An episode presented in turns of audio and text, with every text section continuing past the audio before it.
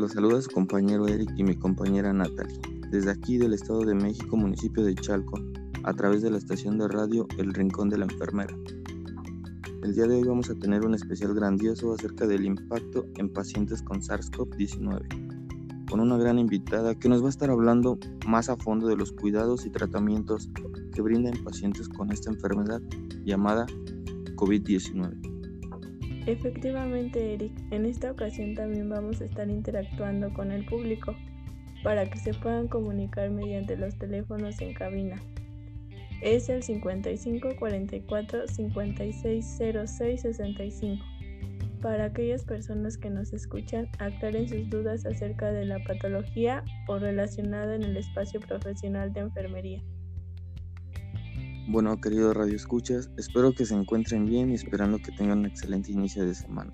Para aquellas personas que se dirigen al trabajo, la escuela, los invitamos a que nos sigan sintonizando y escuchen esta, este especial acerca de la pandemia que nos ha golpeado duro este 2020.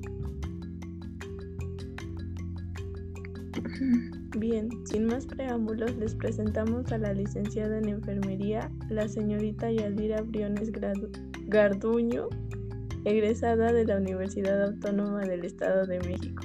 Licenciada, bienvenida, buenos días. Hola, ¿qué tal? Buenos días. Bueno, antes que nada, muchas gracias por la invitación y por brindarme la oportunidad de estar aquí con ustedes. Buenos días, licenciada, bienvenida. Gracias a usted por aceptar. Bueno, cuéntanos, Yadira, en base a tu experiencia, el impacto que está teniendo esta pandemia a ustedes personal de salud. Dinos cómo se está manejando esta situación. Incluso el comunicarse con ellos es difícil, ¿no?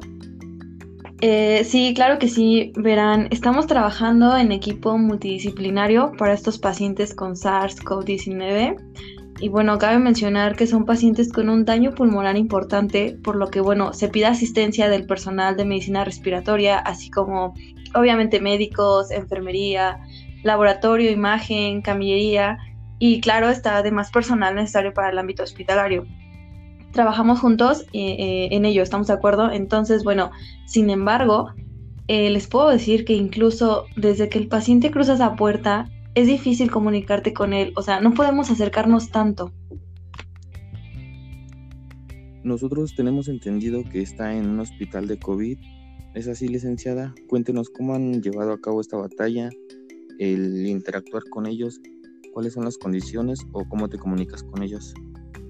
Eh, sí, eh, mira, es difícil debido a que primera todo el equipo de protección que traemos puesto nosotros, lo cual imposibilita mucho que te escuchen bien. Tenemos que hacer uso de distintas formas de comunicación, como bien señas, movimientos de mano, incluso escribiéndoles en una pizarra, porque ellos entran a una habitación aislada, aislada y así van, eh, no sé, si van de traslado, se les coloca en una cápsula que dificulta aún más el interactuar con ellos. Oye, ¿y cómo determinan la primera información de ellos? Datos, nombres. ¿Todo esto es información personal? Eh, sí, se les brinda eh, al paciente, bueno, además de múltiples necesidades que, que en ese momento requiere, atención mediante familiares. Ellos nos van a dar entonces la información necesaria para saber un poco del paciente. Entonces, bueno, tenemos que, que buscar otra fuente, por así decirlo, mediante, mediante familiares. Oye, y en cuanto a las indicaciones médicas, ¿el médico cómo se acerca a ustedes para dar las indicaciones o cómo es que, tienen este contacto? Ah, bueno, excelente pregunta.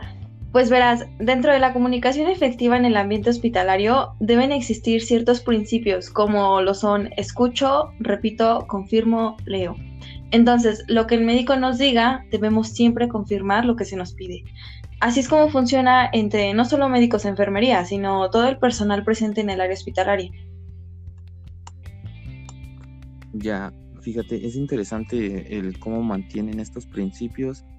Ahora yo te pregunto, en pacientes con COVID, ¿qué tanta probabilidad hay que de que esto ya no sea, ya no funcione?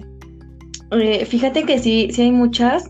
Entre ellas están barreras como ruidos, hay mucho ruido en la sala de urgencia, entre sonido de, monitoreo, eh, de monitores, perdón, alarmando, de bombas sonando, de, no sé, el ventilador que está, que está sonando también, además de que muchas veces los pacientes vienen con un estado neurológico en escala de Glasgow menor a 8. Eh, ¿A qué me refiero con esto? El estado de conciencia es bajo, debido a la falta de oxígeno en su cuerpo, junto con las, las más descompensaciones que ya llevan, por lo tanto están inconscientes, lo que dificulta aún más el poder interactuar con ellos. No, bueno, sin duda esta situación es algo que nadie esperaba. Sin embargo, se debe trabajar para que esta comunicación no se pierda de tal grado que genere más caos y problemas, vaya. Eh, sí, efectivamente. Mira, finalmente debemos mantener una buena comunicación porque es un ambiente hospitalario y siempre será necesario hacer las cosas de una forma eficaz, ¿sabes? Eh, así como verás, eh, y, clara en base a los procedimientos establecidos y claro, siempre para salvar, salvaguardar la vida del paciente. Bueno, licenciada, le agradecemos mucho el, habernos aclarado, aclarado estas dudas y querido público, es una lástima, pero se nos ha acabado el tiempo. Los vemos mañana por esta misma estación con un invitado nuevo que, se, que les va a agradecer. Adiós querido público, nos vemos el día de mañana, que tengan un excelente día. Gracias a ustedes, hasta luego. Hasta luego, licenciada.